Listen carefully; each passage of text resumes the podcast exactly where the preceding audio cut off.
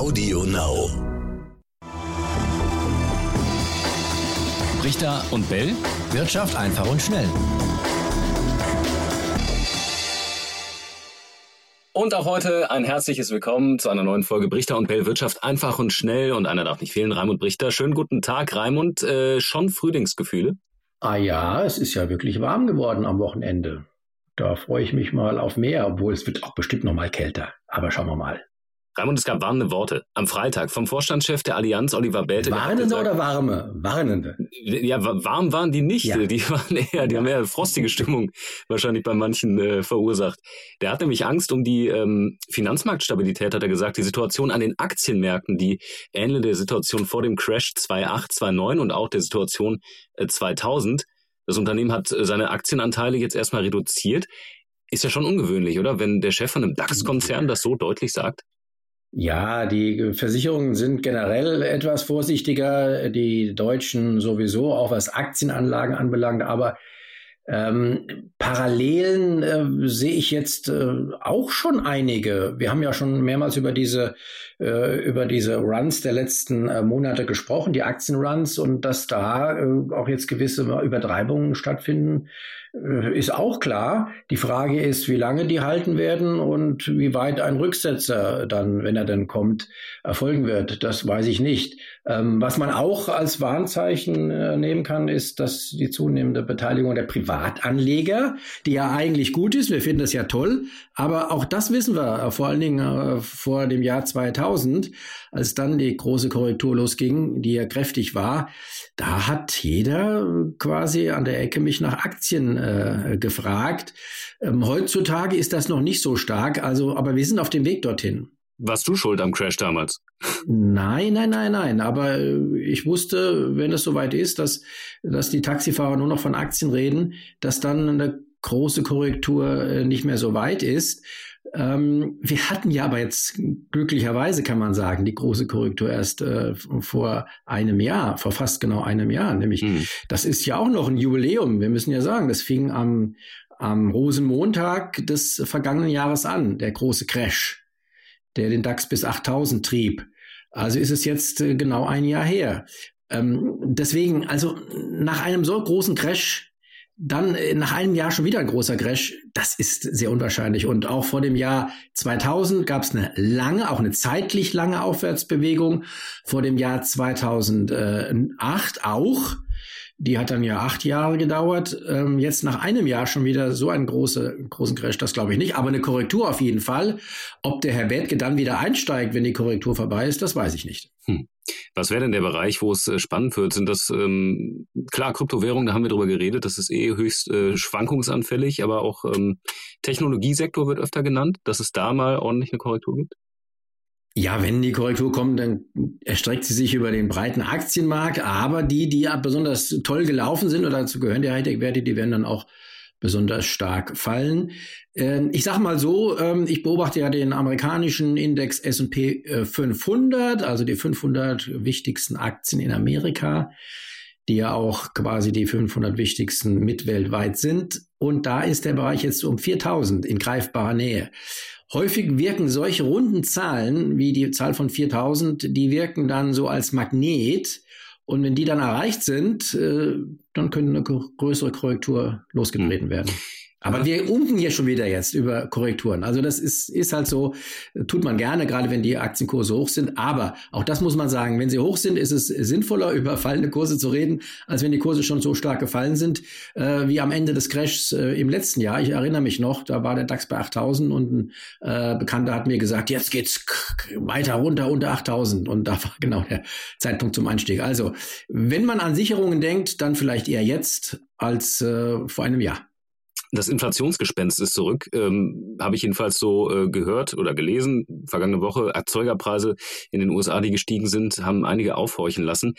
Äh, könnte das auch zu einem vorübergehenden Dämpfer führen, ähm, wenn es jetzt teurer wird? Inflation bedeutet ja meist auch steigende Zinsen. Das wiederum für die, die Aktienmärkte nicht so. Ja, Vorteil. Also da gibt es so eine alte Bauernregel, hätte ich fast gesagt, Börsianerregel, ähm, so in einem Korridor bis zu einer Inflationsrate von drei Prozent fühlen sich die Aktienmärkte ganz wohl und bis zu drei Prozent Inflation ist es ja noch ein Stück. Ähm, äh, was ich nicht ausschließe, ist, dass das als Anlass genommen wird äh, für eine Korrektur. Aber äh, ihr kennt mich, auch ihr da draußen. Äh, was der Anlass für so eine Korrektur, die dann ansteht, äh, sein wird, ist völlig egal. Sie wird kommen und wenn dann äh, die Inflationserwartungen oder die Inflationsfurcht ist, dann ist es die eben. Aber generell vor einer größeren, länger anhaltenden Inflation habe ich derzeit noch keine Angst. Dafür sind die Voraussetzungen meiner Analyse nach noch nicht gegeben. Vielleicht ja auch ein neuer Handelskonflikt oder ein, eine Verschärfung des Handelskonflikts zwischen den USA und China. Jedenfalls äh, will die neue US-Regierung auch weiter erstmal die Zölle auf chinesische Produkte beibehalten. Das hat jetzt Finanzministerin Yellen gesagt, äh, die von Donald Trump ja eben verhängt wurden. Da will man jetzt erstmal bei bleiben. Siehst du da die Gefahr, dass das vielleicht auch nochmal ein größeres Überhaupt nicht. Nein, nein, hm. nein, überhaupt nicht. Das ist, das wird kein Anlass sein, weil äh, beibehalten heißt beibehalten und eben nicht nochmal, nochmal in die Kerbe hauen, wie das Donald Trump gemacht hatte. Äh, damals war es ja zumindest Anlass für, für Korrekturen, äh, beziehungsweise begleitete die Korrekturen diese Verschärfung gegen China damals. Äh, letztendlich haben wir ja im Nachhinein gemerkt, äh, die, die Maßnahmen von Trump wurden eingeführt und trotzdem sind die Aktienmärkte auf Rekordhochs gestiegen. Äh, das hat also letztendlich dann auch auf den Aktien Aktienmarkt keine Auswirkung gehabt.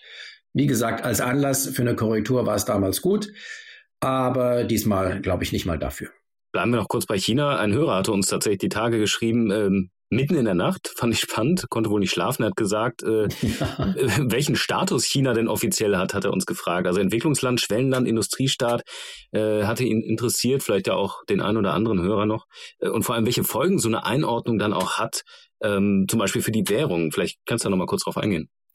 Ja, also ich sag mal, äh, den, Währungsspekulanten, die an den Märkten ähm, aktiv sind, ist es egal, ob man Land als, äh, als Industrieland oder als Schwellenland oder als Entwicklungsland einstuft.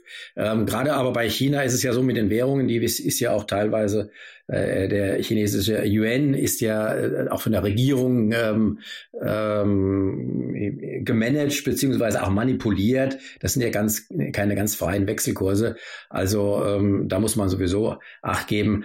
Was jetzt die Einschätzung von China anbelangt, habe ich dem Hörer geschrieben und er hat dann auch geantwortet, dass er tatsächlich die Nacht nicht mehr geschlafen hat. Ähm, hat ihn das so sehr beschäftigt? Er hat ihn, ja, ich habe ihn noch gefragt, natürlich, ja, ja. Ähm, ob er dann noch eine gute Nachtruhe hatte. Und er meinte, nein, er hat dann tatsächlich nicht mehr geschlafen.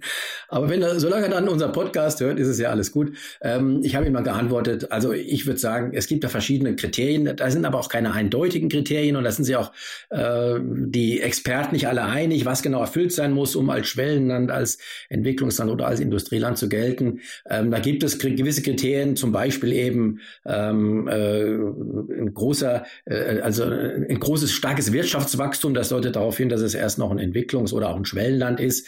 Äh, und China hat ja noch diese großen Zahlen von über, über sechs Prozent, die äh, saturierte, äh, gesättigte Industrieländer nicht mehr haben.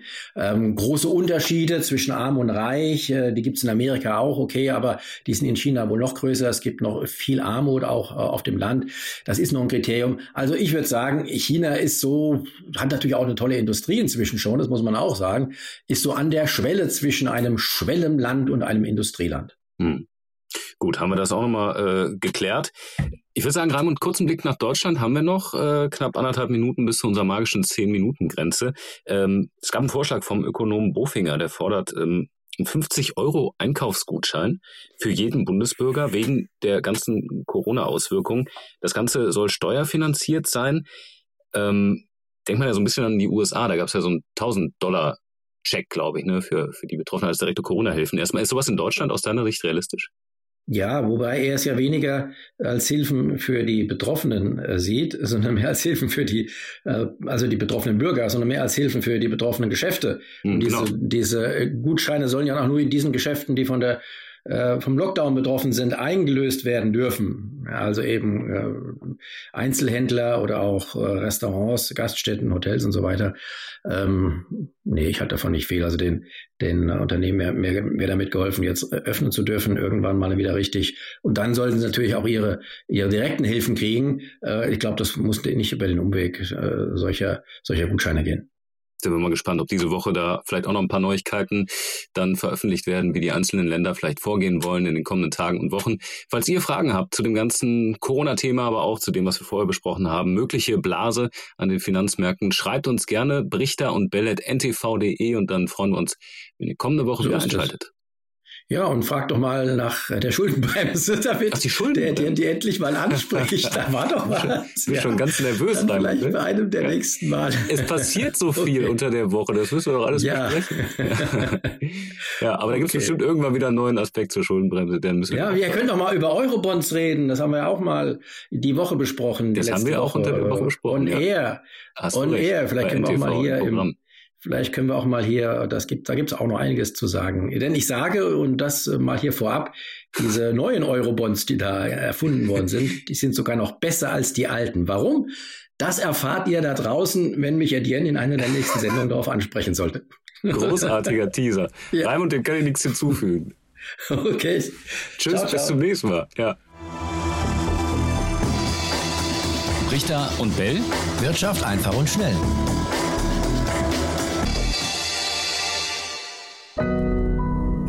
Audio Now.